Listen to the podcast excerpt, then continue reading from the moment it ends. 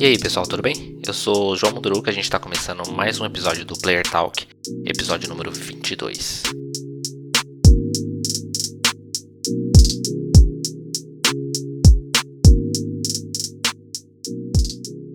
Bastante coisa essa semana. Essa semana inicia o mês de junho, vai começar falando dos lançamentos do mês. No dia 4, a gente tem o lançamento do Sniper Ghost Warrior Contracts 2. É a segunda edição do jogo e ele traz mapas ainda maiores, novas armas e muito mais desafio com a inteligência artificial dos inimigos aprimorada. Dia 8 a gente tem o Chivalry 2, é o simulador de batalha medieval, né? Ele chega para todas as plataformas e com crossplay, bem legal. Então você pode se preparando para retalhar aí literalmente seus inimigos que jogam em outras plataformas. Dia 10 a gente tem o lançamento do Final Fantasy Remake, a expansão Integrate. Essa expansão ela traz a Yuffie para o jogo e mais missões, além de melhorias gráficas pro, para o PlayStation 5. Se você quiser mais informações sobre essa expansão, eu falei sobre ela na, no episódio número 9, quando foi revelado no State of Play da Sony. E dia 10 tem Ratchet Clank Rift Apart, que está chegando também para PlayStation 5. O jogo ele brinca com portais em que você atravessa instantaneamente para diversas realidades e todos os detalhes do jogo eu falei no episódio número 18, quando eles fizeram também o State of Play sobre o jogo. Começo de mês a gente fala também sobre os jogos que serão disponibilizados para os assinantes da PlayStation Plus e da Games with Gold. No caso da assinantes do PlayStation Plus, esse mês de junho serão três jogos disponíveis. É Operation Tango, que é um jogo de espionagem em que você e um amigo devem trabalhar juntos ali para concluir um certo objetivo. É um jogo multiplayer. Se você comprar o jogo, você pode passar. Tem um Friend Pass, né? Que você passa um código e seu amigo não precisa comprar o jogo, ele joga junto contigo. Pelo que foi visto aí, a comunicação e o trabalho em equipe é fundamental para concluir o jogo. Depois tem Virtual Fighter 5, que é um jogo de 2006. Ele ganha um remake agora e vai chamado Ultimate Showdown, com melhorias gráficas e ele é de, lançado diretamente no PlayStation Plus. Para finalizar a lista de PlayStation, tem Star Wars Rogue Squadron, é um jogo de combate aéreo que vai permitir que você controle naves clássicas da franquia Star Wars como o X-Wing ou TIE Fighters. E para os assinantes da Xbox, né, tem o programa Games with Golds, serão quatro jogos disponibilizados aqui nesse mês de junho. O primeiro deles é The King's Bird, é um jogo de plataforma com visual artístico já premiado. Tem também o Shadows Awakening, que você controla um demônio pelo reino das sombras. E ainda tem dois jogos de lutas que eles chegam através da retrocompatibilidade, o primeiro é o Neo Geo Battle Collision, com diversos personagens clássicos dos arcades Neo Geo. E o outro é o Injustice God Among Us, que é um jogo dos mesmos criadores do Mortal Kombat, só que aqui é, são diversos personagens da DC Comics que se enfrentam.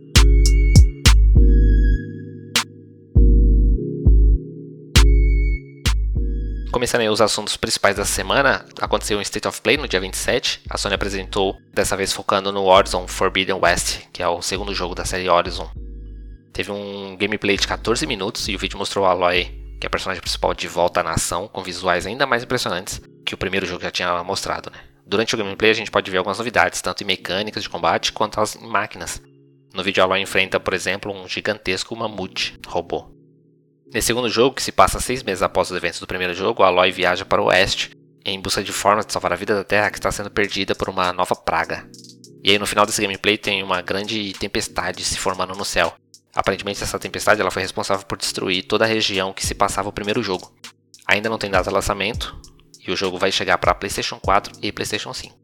Falando da Sony, essa semana saiu algumas informações sobre uma IA que a Sony está desenvolvendo. É uma inteligência artificial. Em uma reunião de estratégia empresarial da empresa, foi revelado que o CEO Kenichiro Yoshida que estão desenvolvendo uma IA para ajudar os jogadores ou mesmo substituir os jogadores nos jogos. Basicamente é assim.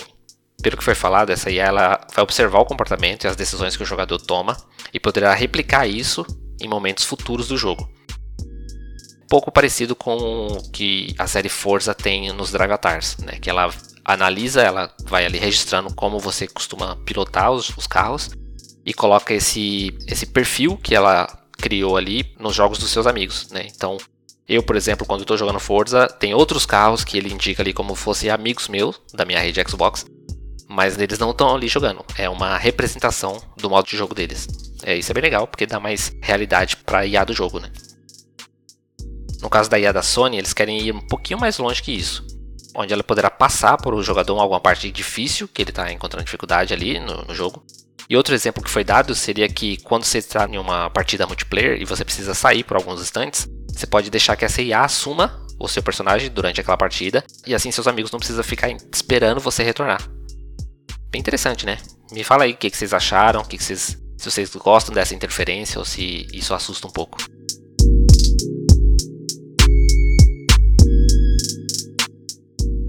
Outro jogo que foi apresentado esse, essa semana, no dia 28 para ser exato, foi o Far Cry 6 da Ubisoft.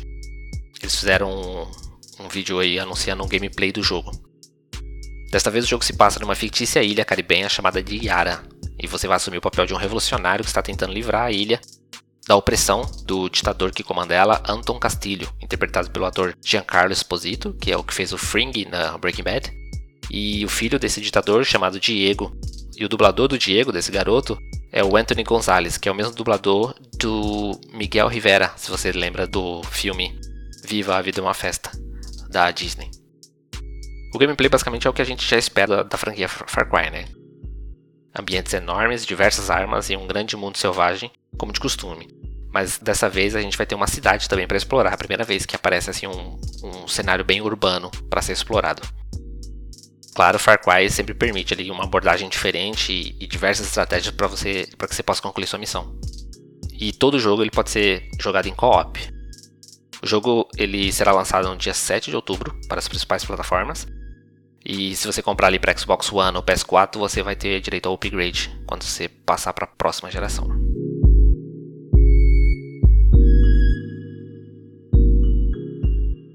Teve a atualização da Steam e aí a galera vai de, de ficar de olho nos códigos, né? E aí acabou dando aí mais lenha para alguns boatos referente a um possível novo console que a empresa poderia lançar. Algumas semanas atrás, em uma conversa com estudantes da Nova Zelândia, Gabe Newell, o CEO da Valve, empresa dona da Steam, ela foi questionado se a Steam poderia portar algum dos seus jogos para os consoles, ou se eles ficariam apenas em PC. E a resposta foi: Abre aspas, você terá uma melhor ideia sobre isso no final deste ano, e não será a resposta que você está esperando. Fecha aspas. E aí todo mundo ficou naquele suspense, né? O que será que o, Gabe Newell está tramando para o final do ano? E a partir daí começou a especular o que a Valve poderia estar aprontando em relação aos consoles, né? Seria uma biblioteca Steam nos consoles? Seria os exclusivos dos consoles na Steam? Seria o Game Pass na Steam, como boatos que já surgiu aí? Todas essas hipóteses foram levantadas, mas aí a Steam foi atualizada e o povo foi forçar os códigos da Steam, dessa atualização.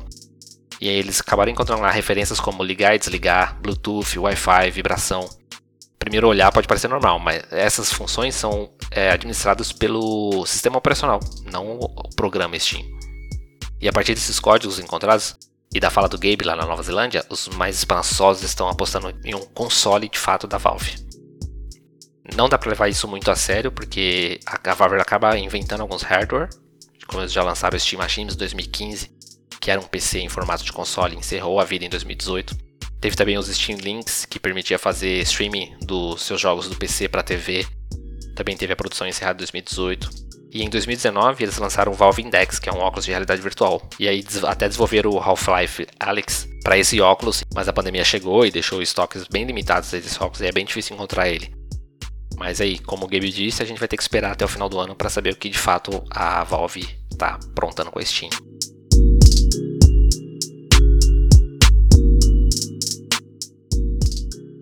E aí eu tenho agora duas notícias ruins para comentar aqui. Uma delas é o cancelamento da BlizzCon. A Blizzard anunciou dia 26 que este ano, assim como ano passado, não será possível realizar o tradicional evento da empresa, previsto para novembro desse ano. Uh, o CEO da empresa afirmou que, devido à pandemia de Covid-19, e as incertezas que ainda estão pairando sobre isso, não é possível realizar o evento. Como eles estão acostumados com parceiros, visitantes ali no local, vários artistas, muitos cosplay. Sendo assim, eles prometeram que vai rolar uma BlizzCon online em fevereiro de 2022 e os pequenos eventos presenciais ao longo do ano. Prometeram que mais detalhes sobre isso eles soltam ainda esse ano.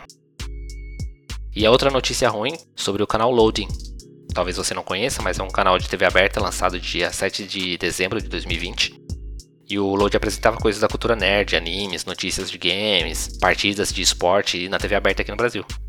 O canal ele tinha assumido a frequência da antiga MTV Brasil, a Lei 32 UHF, e vai encerrar as produções próprias. O executivo Anderson Abraços, ele juntou toda a equipe, quase 60 pessoas, ali numa quinta-feira, E na reunião ele anunciou o encerramento das produções e demissão de todo mundo.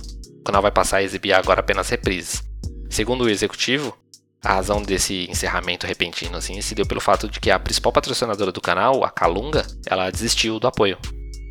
No Twitter a gente encontrava diversos produtores de conteúdo lamentando a notícia, principalmente por ser de forma tão repentina, né? O pessoal tava com a programação normal, né? Tinha pauta agendada, tinha entrevistas marcadas para ser apresentadas nos programas. E ainda mais agora que a gente está tão perto da E3, né? Então muito conteúdo podia ser produzido a partir daí. Com apenas seis meses de vida, o canal Loading ele vinha conquistando o público e já apontava ali entre os 10 canais mais vistos aqui no Brasil. Eu acho estranho a Calunga ter pulado fora tão cedo, já que seis meses é pouco para você ter um retorno expressivo de um investimento, né? Agora só resta a gente torcer para que esse pessoal todo aí, esses profissionais consigam novos meios para trabalhar e produzir o conteúdo deles, né? Muitos deles conhecidos pelo público mesmo antes de trabalhar no canal, né? São pessoas que estavam na internet trabalhando, produzindo conteúdo relacionado a jogos, à cultura nerd. E alguns tiveram que abandonar o projeto para poder apostar no canal, né? E é isso, pessoal. Próxima semana vamos esquentar já para E3. Muita coisa para acontecer no mês de junho. Queria agradecer você por estar aqui ouvindo. Se você puder compartilhar com alguém que possa se interessar pelo assunto, eu agradeço muito. É importante que a gente cresça e que chegue mais pessoas. Eu sou João Munduruca. Obrigado por ouvir. Até a próxima.